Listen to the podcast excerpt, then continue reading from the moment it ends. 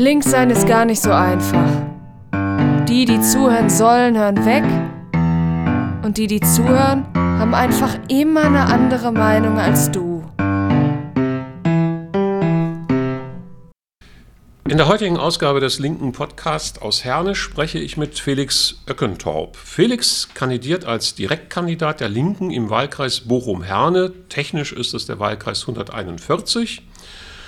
Und zwar kandidiert er für die Bundestagswahl am 26. September 2021. Mein Name ist Jürgen Klute. Hallo Felix. Schön, Hallo dass Jürgen. du dir Zeit genommen hast für unseren Podcast. Ja, gerne doch. Ja. Felix, vielleicht kannst du zuerst einmal ein bisschen dich vorstellen. Wer bist du? Wo kommst du her? Nicht alle kennen dich hier in Herne. Du bist zwar nicht ganz unbekannt, aber alle kennen dich nun auch nicht. Also vielleicht kannst du erst mal so ein bisschen sagen, wer bist du? Ja, ich heiße Felix Öckendorp, wie du ja gerade schon genannt hast. Äh, ich bin 1963 geboren, im Münsterland äh, oder im Münster groß geworden. Bin dann 1984 zum Studium äh, nach Bochum an die Ruhr-Uni gekommen. Habe da Elektrotechnik studiert, auch mit Abschluss. War 1990, 91 AStA Friedensreferent und die Zeit hat mich dann ganz besonders geprägt, sodass ich also nach dem Studium dann äh, mich äh, schwerpunktmäßig mit der Friedensgeschichte und nicht mehr mit dem elektrotechnischen äh, Krams beschäftigt habe und äh, war dann auch als erster richtiger Job nach dem Studium, war ich Landesgeschäftsführer bei der Deutschen Friedensgesellschaft. Ja, nun bist du aber halt Direktkandidat für die Linke in Herne. Wie wird man denn Direktkandidat? Wie bist du an diesen naja, Job kann man ja schlecht sagen, aber ich sag's mal trotzdem. Wie bist du an diesen Job gekommen? Also an diese Aufgabe äh, bin ich äh, gekommen. Äh, also ich denke mal, dass ich einen gewisse, äh, gewissen Bekanntheitsgrad äh, habe durch mein friedenspolitisches Engagement, was ja äh, in ganz Nordrhein-Westfalen dann stattfindet, so auch hier in Herne. Und ich bin in der Partei Die Linke seit über zehn Jahren also auch da äh, war das relativ naheliegend, äh, dass ich irgendwann mal angesprochen werde, ob ich mir das äh, vorstellen kann. Das ist dann tatsächlich äh, in diesem Frühjahr der Fall gewesen, dass ich vom Kreisverband Herne angesprochen worden bin, ob ich mir vorstellen kann, für die Partei zu kandidieren und äh, ich habe das äh, auf jeden Fall schon mal als große Ehre wahrgenommen und äh, habe dann aber trotzdem nochmal überlegt, äh, weil das ja nun äh, einige Aufgaben mit sich bringt, äh, die ich bis dato so nicht äh, in meinem Portfolio hatte, habe mich dann aber dafür entschieden und bis jetzt macht es mir noch einen Riesenspaß. Ja, du hast es gerade schon angedeutet, das ist schon mit einiger Arbeit verbunden gerade bei einem Bundestagswahlkampf muss man doch eine ganze Reihe Sachen machen. Gleichzeitig ist es natürlich so, dass eine kleine Partei wie die Linke zwar Stimmen sammeln kann und hoffentlich auch tut, aber dass man hier im Ruhrgebiet ein direktes Mandat gewinnt, für sich holen kann, ist äh, nicht ganz einfach. Ich sage es mal vorsichtig. Was ist deine Motivation, trotzdem eine solche Kandidatur anzunehmen und sich auf diese Arbeit, auf dieses Engagement einzulassen? Ich nehme das Ganze vor allem sportlich und äh, die Tatsache, dass ich äh, gerade hier in Herne äh, und äh, Bochum 2 äh, den Wahlkreis für die Linke vertreten darf, finde ich äh, auch deshalb sehr attraktiv, weil ich da gegen Frau Müntefering antrete. Die Familie Müntefering gehört mit zu den Verantwortlichen für dieses fürchterliche Hartz-IV-System.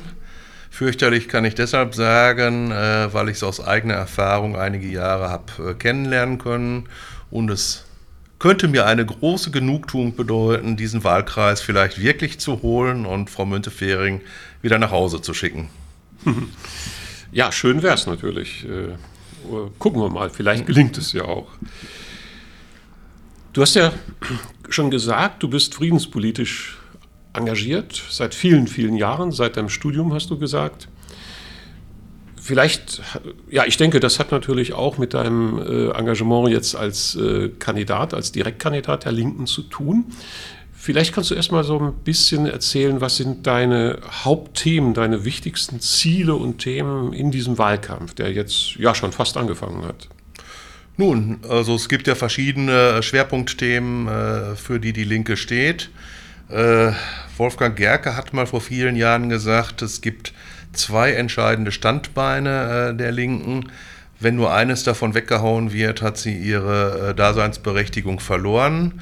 Das eine Standbein ist die Ablehnung dieses Hartz-IV-Systems.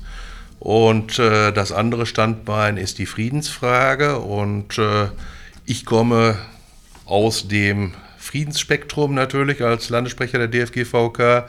Ich äh, weiß, wie viel Geld da verballert wird, äh, was an anderen Stellen dringendst gebraucht äh, würde. Bei Schulen regnet es rein, Straßen sind in einem Zustand, äh, wie es nicht geht. Die äh, Betreuung von Kindern äh, in Kitas ist finanziell nicht so gewährleistet, wie das nötig wäre. Die Menschen, äh, die Hartz IV beziehen, die haben äh, so wenig Geld zur Verfügung, dass das auf keine Kuhhaut geht.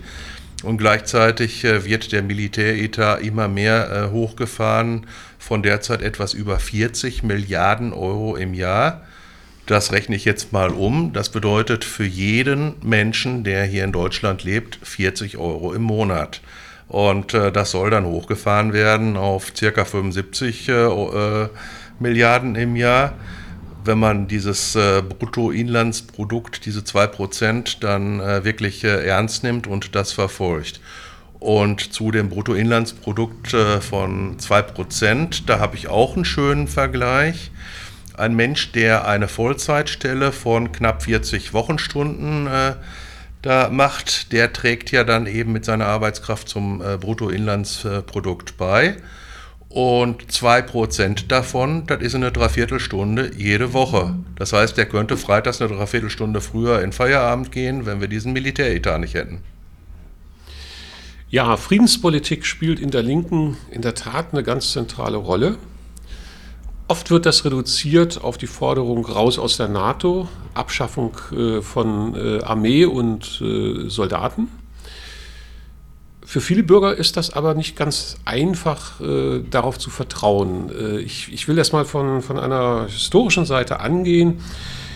In den europäischen Staaten gibt es ja seit dem Westfälischen Frieden von 1648 das Konzept dass alleine der Staat äh, für die innere und auch für die äußere Sicherheit zuständig ist und verantwortlich ist. Im Gegenzug hat sich dann durchgesetzt, dass Bürger und Bürgerinnen sich nicht selbst bewaffnen dürfen, also nicht selber für ihre Sicherheit weder im äußeren noch im inneren sorgen dürfen. Der Staat steht also in der Pflicht gegenüber den Bürgerinnen für innere und äußere Sicherheit zu sorgen. Und genau damit werden ja auch Armeen oder Bundeswehr im konkreten Fall in der Bundesrepublik äh, begründet. Wie stellst du dir vor, wie stellt sich die Linke vor, dass ein Staat ohne Armee, ohne Bundeswehr für die äußere Sicherheit von Bürgerinnen und Bürgern sicherstellen kann oder sorgen kann? Ich glaube, dass das ein ganz wichtiger Punkt für viele Bürgerinnen und Bürger ist, äh, zu verstehen, wie könnte eine Alternative aussehen? Äh, und meines Erachtens reicht es einfach auch nicht nur zu sagen, wir wollen keine Bundeswehr, sondern ich muss ja, es ist ja ein berechtigtes äh, Interesse von Bürgern und Bürgerinnen, dass sie sagen, wir möchten ja auch in einer gewissen Sicherheit leben können. Wir möchten nicht wie im Mittelalter jederzeit damit rechnen müssen, dass wir von irgendwem überfallen werden, der hier gerade Lust hat, durchzuziehen. Also vielleicht kannst du das mal ein bisschen genauer beschreiben, wie sich die Linke und auch durchaus du persönlich dir das vorstellst, weil du ja eben lange in der Friedensbewegung aktiv bist. Und das spielt ja durchaus auch ein, eine Rolle in der Friedensbewegung. Die befasst sich ja durchaus auch mit den Fragen, wie man alternativ äußere Sicherheit garantieren kann.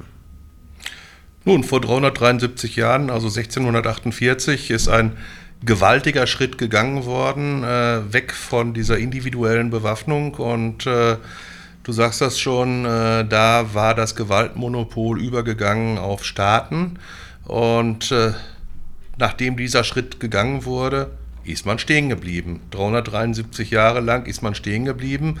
373 Jahre lang äh, plagen wir uns damit rum, dass äh, jeder Staat da wie viel Geld auch immer und wie viel äh, Potenzial und Arbeitskraft auch immer dann investiert in sein Militär.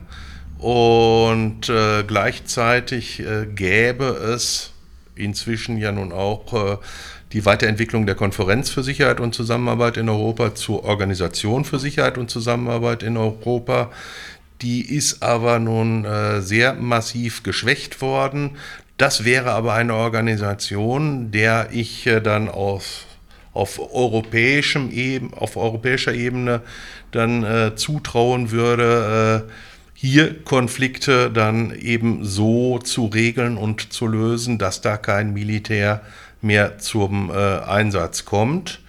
Das ist ein Prozess, das wird nicht von heute auf morgen sein. Ich will nicht äh, äh, morgen hingehen und übermorgen die Bundeswehr äh, komplett äh, abgeschafft haben. Das wäre zwar zauberhaft, äh, wenn ich wüsste, dass alle anderen Staaten umzu das ähnlich tun würden. Aber das ist natürlich ein sehr komplexer Prozess, der viel Vertrauensarbeit braucht. Aber um diesen Prozess in Gang zu setzen, da muss man mit auch den potenziellen äh, Gegnern äh, und Gegnerinnen äh, reden. Da muss man auch mit äh, Staaten reden, die einem vielleicht nicht ganz sympathisch sind, um zu einer Art äh, Lösung zu kommen, äh, eine Waffenbegrenzung, eine Waffenreduzierung, eine Truppenreduzierung und dann eben ein System gemeinsamer Sicherheit, und nicht ein äh, System gemeinsamer Verteidigung, wie es die NATO äh, eben ein angeblich Verteidigungsbündnis, aber inzwischen ein sehr offensives Verteidigungsbündnis geworden ist. Was ist denn die konkrete Kritik an, an der NATO? Die NATO ist ein Kriegsbündnis. Sie äh, sorgt dafür, dass äh, mit einem unglaublich hohen äh, Einsatz an Geld, an Soldaten, an Ressourcen äh, andere Staaten abgeschreckt äh, werden, anderen Staaten äh, äh, da Druck gemacht wird, für uns und unseren Wohlstand dann gerade zu stehen. Also es, in einem Weißbuch der Bundeswehr hieß es, dass wir die, die Sicherheit der äh, Transportwege da gewährleisten äh, mit unserem Militär, das ist moralisch, ist das verwerflich. Äh, auch wenn ich natürlich auch davon profitiere, wenn die Transportwege äh, sicherstellen, dass ich äh, Stahl oder Obst oder was auch immer äh, dann nach Deutschland geliefert bekomme. Aber das gehört sich so nicht. Und äh, es gehört sich stattdessen, dass es ein System gemeinsamer Sicherheit gibt, wo dann diese Transporte sichergestellt werden, aber nicht auf Druck äh, oder mit Druck auf einzelne Staaten, die dann äh, unter Wert äh, dann verkaufen müssen, sondern eine Win-Win-Situation, dass äh, zu fairen Preisen gehandelt wird und dass die äh, Transporte dann eben nicht von irgendwelchen Piraten oder wem auch immer dann äh, gefährdet werden. Schauen wir nochmal friedenspolitisch auf, die, auf Europa. Nach dem Zweiten Weltkrieg ist nach und nach die Europäische Union mit ihren Vorläuferorganisationen aufgebaut worden. Es gibt viel berechtigte Kritik an der EU, das ist überhaupt keine Frage. Aber eins hat die EU ja immerhin geschafft. Die Mitgliedsländer untereinander haben gelernt, ihre Konflikte, ihre Interessenskonflikte politisch auszutragen, auf politischem und diplomatischem äh, Parkett. Und man hat das nicht mehr, wie man das bis 45 gemacht hat, auf Schlachtfeldern gemacht. Das finde ich ist ein zivilisatorischer Fortschritt. Wenn man das jetzt aber mal ernst nimmt, wir haben in Europa, innerhalb der EU zumindest, eigentlich überhaupt nichts zu befürchten von unseren Nachbarn. Und wenn ich dann noch mal so gucke, welche Länder zur Europäischen Union gehören, dann haben wir ja im Grunde überwiegend Küstenstreifen und nur ganz, ganz wenig Landgrenzen. Wäre das nicht, also ich frage das jetzt mal so rum, wäre das nicht eigentlich ein, eine gute Voraussetzung dafür, auf Militär weitestgehend zu verzichten? Wo, wo, wo lägen da die Alternativen? Sie, hättest du da Ideen zu sagen, was könnte man anstelle von Militär machen, äh, um äußere Sicherheit angesichts, dass wir überwiegend Küsten haben und ich glaube nur Landgrenzen zu Russland, äh, zu, zur Ukraine und noch etwas äh, zwischen Griechenland und der Türkei? Mehr Landgrenzen brauchen wir ja äh, überhaupt gar nicht irgendwie abzusichern oder so. Also das heißt, im Grunde lebt man auf einem relativ eingeigelten, friedenspolitisch gesehen eingeigelten Kontinent, der gar nicht so un unmittelbar was zu befürchten hätte, oder?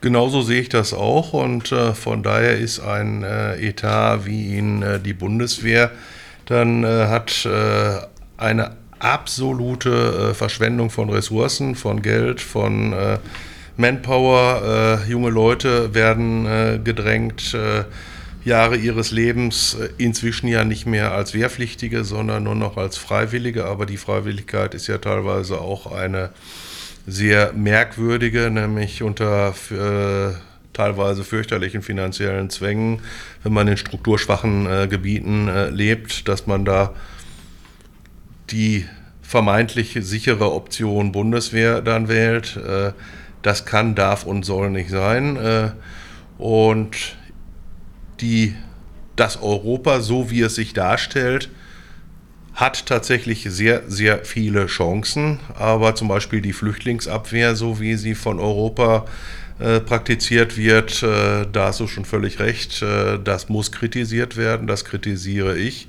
Aber das kritisiere ich jetzt nicht nur als Privatmensch, sondern auch als Kandidat äh, für den Bundestag und äh, als Mitglied der Linkspartei, äh, die das ja nun auch anprangert. Und ja, wir hätten die Chance, drastisch Militär schon jetzt zu reduzieren und sich dann vielleicht auch mal mit den potenziellen Gegnern dann an einen Tisch zu setzen und Abrüstungsverhandlungen zu führen. Gucken wir mal so ein paar Monate in die Zukunft. Äh, Im Augenblick sieht das rechnerisch ja nicht ganz so glücklich aus, aber es gibt ja immer noch Leute, die die Hoffnung nicht ganz aufgegeben haben, dass es zu einer Ablösung der jetzigen schwarzen Regierung, 16 Jahre Merkel, äh, 16 Jahre CDU, CSU in Regierungsverantwortung, abwechselnd mit SPD und FDP. Aber das Kontinuierliche war eben immer die, die konservative Seite bis, bis rechte Seite. Das ist ja, wenn man nach Bayern guckt, in die CSU, da wird es ja schon ziemlich rechts. Theoretisch gäbe es die Möglichkeit, abzulösen, diese konservative äh, Regierungskonstellation, wenn es gelänge, dass die Grünen, dass die Linke und dass die Sozialdemokraten ausreichend Stimmen kriegten, um zu dritt eine Regierung zu bilden. Wie stehst du dazu, zu dieser Idee? Die Idee finde ich total klasse. Ich hoffe nur, dass äh, die äh, Grünen und die äh, Sozialdemokraten auch tatsächlich ihre Regierungsfähigkeit unter Beweis stellen und an dem Punkt nicht uns den Ball der mangelnden Regierungsfähigkeit äh, dann ins Feld spielen mit der Behauptung, solange wir dagegen sind, dass die Bundeswehr weiter Auslandseinsätze fährt, äh, wären wir nicht regierungsfähig? Nein, wir sind regierungsfähig, äh, wir wollen eine andere Politik und ich denke, dass die Menschen eine andere Politik verdient haben, insbesondere auch an der Frage und ich glaube, das ist eine rote Linie, die äh, wir konsequent hochhalten müssen. Es wäre schön, äh, wenn wir da äh, uns äh, einigen könnten, aber nicht um den Preis, äh, der, äh, der äh, nicht mehr Friedensfähigkeit der Linkspartei? Also es gibt ja verschiedene Zugänge zu dem Thema. Man kann, wenn man mit der Maximalforderung äh, reingeht, die NATO muss äh, sofort aufgelöst werden, dann sind die Antworten klar, dann wird man da nicht weiterkommen. Siehst du Möglichkeiten, dass man vielleicht doch ein friedenspolitisches Projekt hinkriegt? Weil das ist ja eine der Knackpunkte in, in einer äh, rot-rot-grünen Regierung, wenn es sie denn geben könnte und sollte, wenn die Voraussetzungen dafür reichen würden. Hast du Ideen, wie man versuchen könnte, ohne die friedenspolitische Position aufzugeben, trotzdem auf eine operationelle Ebene, auf eine Ebene zu kommen, wo man, wo man praktisch politisch handeln kann. Also wie, wie, wie schätzt du das ein? Also es, es gab ja auch durchaus aus den beiden anderen Parteien schon mal Signale zu sagen, Auslandseinsätze äh, wie sie im Augenblick sind, äh, machen keinen Sinn und, und sollten zurückgefahren werden. Wäre das aus deiner Sicht ein, eine Möglichkeit, unterhalb der Maximalforderung Auflösung der NATO äh, ein Zusammenarbeiten auszuprobieren? Oh, da müsste man sehr, sehr genau hinschauen, äh, wie da die äh, Position der, unserer möglichen Koalitionspartner äh, wäre.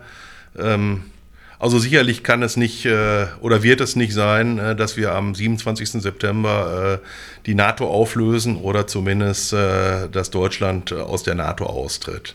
So ein bisschen Realismus braucht man schon, aber man braucht auch eine Perspektive und einen Weg dahin. Und dieser Weg dahin, der müsste auf jeden Fall bedeuten, wir treten dem Atomwaffenverbotsvertrag bei was wiederum dann auch zur Konsequenz hätte, äh, dass die Atomwaffen, die zurzeit in Büchel gelagert sind, äh, dann hier verschwinden müssten. Das äh, beinhaltet dieser Atomwaffenverbotsvertrag auch, dass man dann eben auch nicht als Gastnation, als gastgebende Nation sowas zulässt.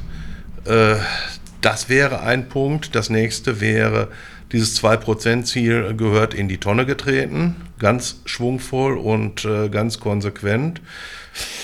Da sehe ich schon größere Probleme, äh, insbesondere auch bei den Grünen, die da doch äh, sehr deutlich äh, sich jetzt bis jetzt äh, schon äh, geräuspert haben. das gleiche gilt für die Frage der Rüstungsexporte. Da müsste runtergefahren werden, am liebsten sofort auf Null aber in, im Rahmen einer Koalition wäre es auch in Ordnung, wenn es wirklich spürbar, messbar und äh, kontinuierlich gegen Null geht. Also eine Maximalforderung ist äh, immer klasse und äh, wenn wir das sofort auf Null runterfahren, dann bin ich der Erste, der äh, begeistert äh, Fähnchen schwingend, auch noch Fähnchen von Grünen und äh, Sozialdemokraten, wenn die das äh, dann mit beschlossen haben und mitgetragen haben. Aber es muss sich was tun und wenn sich nichts tut und wir einfach nur äh, Träger einer Mehrheit sind, ohne unsere Position an dem Punkt äh, spürbar und erkennbar dann äh, eingebracht haben, dann verzichte ich lieber auf eine Regierungsbeteiligung. Ja klar, der Sinn der Regierungsbeteiligung ist, dass man eigene Ziele durchgesetzt kriegt. Äh, wobei immer klar sein muss, man wird nie alle durchgesetzt bekommen, aber es muss schon grundsätzlich, äh, da stimme ich dir völlig zu, äh, eine, eine gewisse Richtung geben und es muss, müssen auch belegbare und messbare Ziele erreicht werden. Äh, ich finde das ja auch durchaus attraktiv, was du gerade gesagt hast. Also wenn man sagt, wenn wir nicht sofort unsere Maximalforderungen durchgesetzt kriegen, dann muss aber die Richtung stimmen und dann müssen da auch Schritte gegangen werden. Wenn das erkennbar ist, so habe ich dich jetzt verstanden, ja. dann wärst du auch bereit, äh, einer, einer Zusammenarbeit auf Bundesebene zuzustimmen. So in etwa kann man das darstellen, ja. Ja, ja Felix, äh, ich will das jetzt heute gar nicht so lang machen. Wir wollen ja, dass möglichst viele Leute zuhören und dich kennenlernen. Ich sage dir ganz herzlichen Dank für deine Antwort. Ich habe das bewusst ein bisschen auch auf die friedenspolitische Seite konzentriert, weil einerseits, wie du gesagt hast, ist das eines der wichtigen Standbeine, eines der zwei Hauptstandbeine der Linken. Zum anderen ist es aber eben auch gerade einer der Punkte, wo immer wieder gesagt wird, man kann mit der Linken nicht zusammenarbeiten auf Bundesebene. Da habe ich aber jetzt bei dir rausgehört, äh, so einfach kann man sich das nicht machen. Es gibt sehr wohl unterhalb der Ebene von Maximalforderungen Möglichkeiten, sich auf einen gemeinsamen Weg zu machen, wenn man es will. Einen spürbaren Weg, einen messbaren Weg ja. und einen geraden Weg und äh, ja. Ja, ganz herzlichen Dank. Ich äh, wünsche dir viel Erfolg äh, und uns viel Erfolg und mal schauen, ob wir dann Frau Müntefering äh, auf den Listenplatz und verwiesen kriegen.